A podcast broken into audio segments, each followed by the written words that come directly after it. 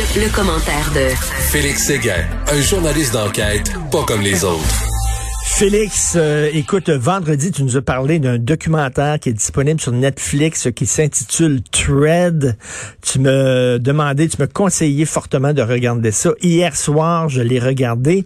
Écoute, l'histoire d'un gars euh, dans une petite ville au Colorado, la ville s'appelle Grand Bay, euh, un gars qui part en guerre contre le conseil municipal, qui devient complètement cinglé et qui construit un tank géant pour détruire la ville c'est à la fois, euh, Félix, triste et puissant. Vraiment, là. Oui, il y a, absolument raison. Je suis vraiment content que tu l'écoutais en euh, regardé plutôt euh, ce week-end. Puis d'autres auront sûrement envie de le faire parce que il y a une, dissonance entre le le, euh, ce qui se passe dans la tête de monsieur le réel. C'est ça qui est le documentaire au fond. Au fond, il se il se porte là-dessus euh, et, et, les personnages sont magnifiques parce qu'on est dans une petite ville du Colorado euh, qui, tu sais, chevaux sauvages, chasseurs qui font de, de, de l'autoneige et, et, tout ça. Puis là, on est dans ça, dans dans, dans cette table-là qui perd qui perd le contact avec le réel. Puis à un moment donné, oui, c'est c'est plate à dire, mais ça devient puissant parce que je sais, tout le monde regarde le bulldozer qui a modifié. Non, non mais le, le, le, tank qui se construit, il prend un bulldozer puis il transforme ça comme en, en tank modifié, là, mais c'est c'est tellement énorme.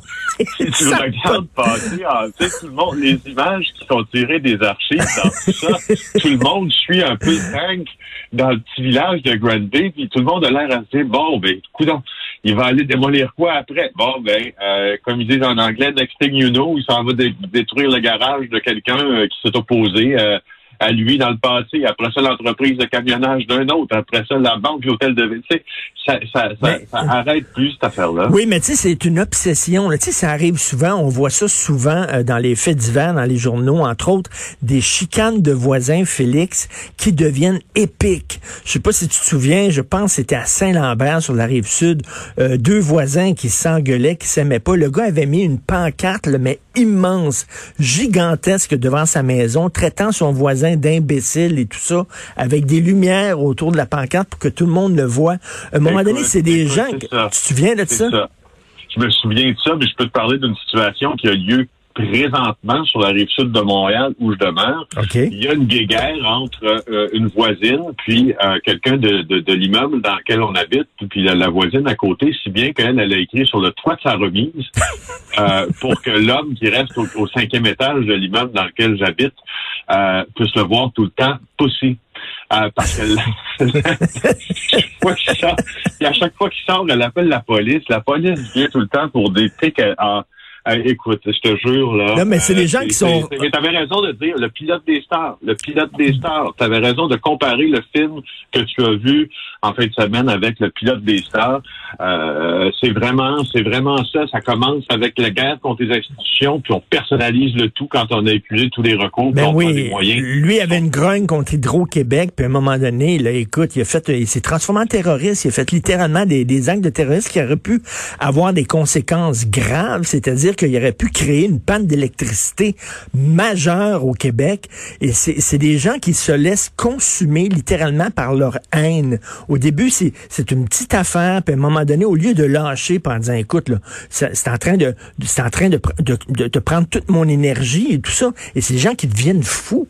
Littéralement. exactement. Exactement. C'est des gens, c'est ça. Puis la dissonance avec la réalité, c'est exactement ce dont on parle. Alors moi, je t'ai suggéré ça en fin de semaine. Pour ma part, avec ma grande de 9 ans, j'ai pris ça plus, plus, plus tranquille. J'ai regardé le film Ding et Dong. J'ai fait découvrir ça avec ma grande fille de 9 ans. Et c'est drôle qu'on, tant qu'à parler de, de ce qu'on a vu en fin de semaine, c'est, c'est hallucinant comme cet humour fin. Euh, a, passé le temps, a traversé les époques. Mais c'est devenu un film culte. En parlant de Ding et Dong, il y a deux Ding et Dong, justement, qui ont menacé François Legault. Oui, deux hommes de 59 ans, euh, Ding et 65 ans, Dong, euh, ont été rencontrés par la Sûreté du Québec parce que tu euh, as vu cette fin de semaine des propos qui avaient été tenus sur Facebook envers François Legault, des propos qu'on ne répétera pas ici parce que d'abord ils sont, sont ils sont rudes, ils sont haineux. Euh, et ce serait leur donner beaucoup d'importance, mais euh, quoi qu'il en soit, essentiellement, ces gens-là suggéraient de s'en prendre à M. Legault physiquement, au premier ministre, certains plus directement. de l'abattre, de le tuer. Alors, mais, Félix, là, attends une minute, j'ai bien entendu, c'est des gens qui ont en haut de 60 ans. Comment ça se fait qu'il y a des gens en haut de 60 ans et ce genre de comportement, à la limite, là, peut-être je pourrais m'attendre de ça de quelqu'un qui est dans vingtaine? Ben, c'est exactement là où je m'en vais, Richard. C'est exactement là où je m'en vais. Donc, ces gens-là, 59, 65 ans, rencontrés par la Sûreté du Québec. Et puis là, on, regarde s'ils ne se sont pas euh, rendus coupables de l'accusation euh, de menace de mort, de menace de causer des lésions et ou d'incitation à la haine. Ça peut être les trois aussi. Et puis, euh, juste te parler un peu des bases juridiques avant de poursuivre sur la question que tu es en train de me demander, parce qu'elle est vraiment importante pour le reste de la chronique. Juste pour te dire, proférer des menaces de mort, euh, c'est si tu dois une infraction au code criminel. La définition de ça, euh, c'est euh, c'est c'est c'est de menacer, de blesser, d'empoisonner, de tuer euh, et ça peut devenir une accusation. Et puis voilà. Alors on fait craindre à quelqu'un euh, le fait qu'il peut qu'il puisse être euh, être en difficulté en raison de nos actions. Je veux juste te dire que dans le cas de nos Ding et Dong, et, et c'est très très très difficile pour le DPCP de consentir à une accusation là-dedans. Je vais te dire pourquoi. Parce que les policiers, quand ils font leur rapport, quand ils les ont rencontrés, ils évaluent euh, la, la qualité, si tu veux, là, qualitativement, ce que je veux, c'est ce que je veux dire, euh, le sérieux de la menace, puis les moyens que les personnes qui ont proféré ce genre de menace-là ont pour passer à l'action. C'est-à-dire que ça ne soit pas la même chose si tu vas rencontrer le gars, tu te rends compte qu'il y a 59 guns, puis des armes non enregistrées. Tu comprends qu'on va pas mm-hmm. traiter ça de la même façon? Ou si cette personne-là a eu des écrits dans le passé euh, qui était euh, peut-être qui, qui, qui, était un peu plus violent euh, ou révolutionnaire ou contre-révolutionnaire accompagné euh, d'écrits violents. Alors, dans le code, pour répondre à ta question, dans le cas de Ding et Dong, c'est c'est ça, c'est pas ça du tout. On a dans ça des pères de famille, des grands-pères. On a des gens qui qui disent là sur le profil, tu sais, qui aiment la nature euh, le sirop d'érable, puis tu regardes ce qu'ils ont publié avant. Euh, ces menaces-là, ben ils sont, ils, ils consentent ou ils adhèrent à certaines théories que l'on qualifiera de complotistes, mais mais quand même, c'est un heureux mélange, là, si tu veux, de prise de position. Donc, c'est pas des gens qui étaient en train de construire un bulldozer modifié dans leur garage, là, absolument pas. Ils n'ont pas de passé euh, d'agressivité quelconque, là. Ben, c'est ça. Pour, pour la majorité, il n'y a pas de dossier criminel. Il y en a qui n'ont même pas de contravention. Tu sais, je veux dire, c'est des, des, hum. des gens qui ont, qui ont scrupuleusement euh, euh, obéi à la loi dans le passé. Alors, euh, c'est ça, c'est pour te, dire dans quel, dans, dans quel monde on vit. Ben exactement. et, on vit présentement. Et Félix, c'est que, que ces gens-là, je suis sûr que jamais, jamais de vive voix. Tu sais, moi, je reçois des insultes épouvantables et toi aussi. Et je suis convaincu que jamais ces gens-là nous le diraient en face. Mais on dirait que dans l'anonymat, devant euh, leur ordinateur, soudainement, euh, ils laissent sortir leurs démons. Ils n'ont plus aucun, il n'y a rien qui les arrête et puis euh, ils deviennent complètement... Et tu les, tu les confronterais à ce qu'ils ont écrit, puis probablement qu'il y aurait peut-être honte. Mais je ne sais pas ce qui se passe avec les médias sociaux, mais ça, ça fait sortir le pire des personnes. Ben oui, puis dans le cas de, de, de, nos gens là qui ont proféré des menaces à l'endroit de François Legault, il y en a qui se cachaient pas derrière un avatar là, puis il n'y avait pas une connexion sécurisée par un VPN là, pour euh, pour bloquer l'adresse IP puis qu'on puisse pas les retracer. C'était leur vraie photo avec leur vrai nom. Euh, puis euh, ils se Effectivement, si ces gens-là étaient devant nous et, et, voulaient débattre, je me posais vraiment euh, à plusieurs reprises la question en fin de semaine. Si les gens veulent débattre, à partir de quand il manque assez d'arguments pour dire je vais te tuer? tu sais, c'est où.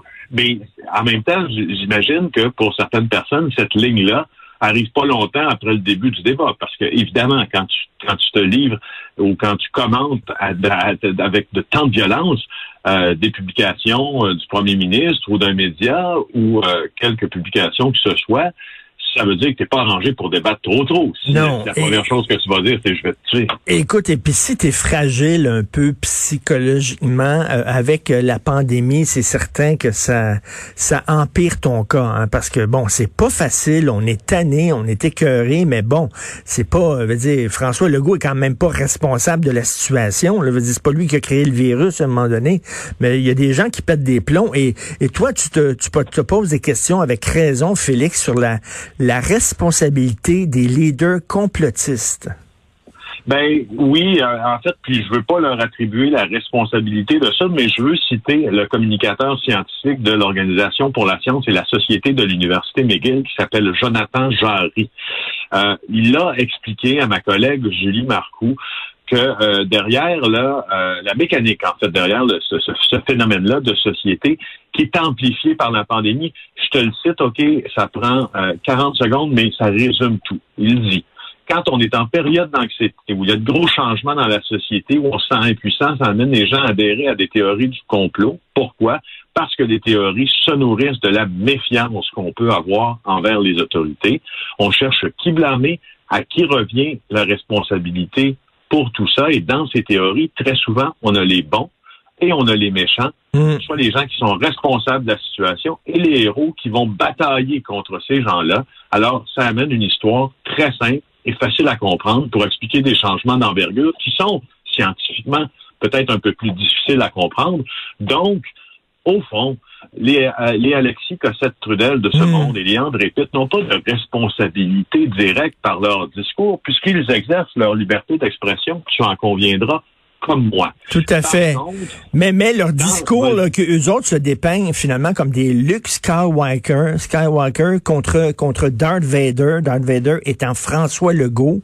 Euh, ils appellent un genre de, de, de soulèvement armé, pas dans ces mots-là, mais tu sais, quand t'arrêtes pas de dire qu'on vit dans une tyrannie, on vit dans une dictature, ben, tu sais, ça ben, compte ça. Euh, Richard, regarde, regardons les choses, là. Appelons un chat un chat, là. Alexis Cossette-Trudel, là. Euh, Alexis Cossette-Trudel, euh, le jour où euh, l'inspecteur adjoint Guy Lapointe de la Sûreté du Québec a dit qu'il s'intéressait aux menaces qui avaient été proférées contre François Legault sur Facebook, Alexis Cossette-Trudel dit ceci, il dit « Bonjour, inspecteur, le gouvernement de François Legault invente une crise sanitaire de toutes pièces, blablabla, bla, bla, bla, bla, ne serait-il pas temps d'enquêter sérieusement pour ce gouvernement, sur ce gouvernement? Tu comprends que c'est une prise de position, mais encore là, c'est ce que tu dis, il se place dans le rôle du redresseur de tort pour combattre un gouvernement qui nous a, comprends-tu, menti, etc. Et peut-être la, question, la responsabilité de ces gens-là dépend probablement, à ma lecture, de leur niveau de conscience, de l'aveuglement dont font preuve ceux, les ouailles qui les suivent et qui boivent leurs paroles. S'ils en sont conscients, mm ben là, il y a peut-être un problème de responsabilité autre qu'ici, ils sont plus inconscients, puis un peu plus tatants. Mais je te rappelle que Cossette Trudel, euh, c'est un docteur, c'est pas un doctorant, c'est il a il a fait un doctorat. Euh, il, c'est un homme qui est cultivé, qui est conscient, qui a une, répartie, puis euh, qui a manifestement une forme d'intelligence euh, qui est assez pointue. Alors, c'est, je me pose vraiment la question sur la responsabilité de ces gens-là. C'est pas facile à classer. Puis en même temps, je me disais, on les classe comme des gens qui ont une responsabilité dans tout ce qui arrive, est-ce que ce n'est pas encore isoler un peu plus un groupe de la majorité? Euh, et, et, dans, le fond... Ben oui, les transformer, les transformer en martyrs et donc euh, justement, c'est leur apporter de l'eau au moulin. Mais euh, mais bon, on, on rigolait au début de tous les complots puis tout ça, mais là ça devient soudainement un peu moins drôle parce que ces gens-là peuvent avoir un ton extrêmement agressif. Ben merci Félix, passe une excellente journée, on se reparle demain, merci. Bonne semaine. Salut, bonne semaine. Alors, le documentaire dont on parlait s'intitule Tread et c'est vraiment, ça montre à quel point quelqu'un peut perdre complètement la notion de réalité et transformer un bulldozer en tank. C'est vraiment hallucinant à regarder ça.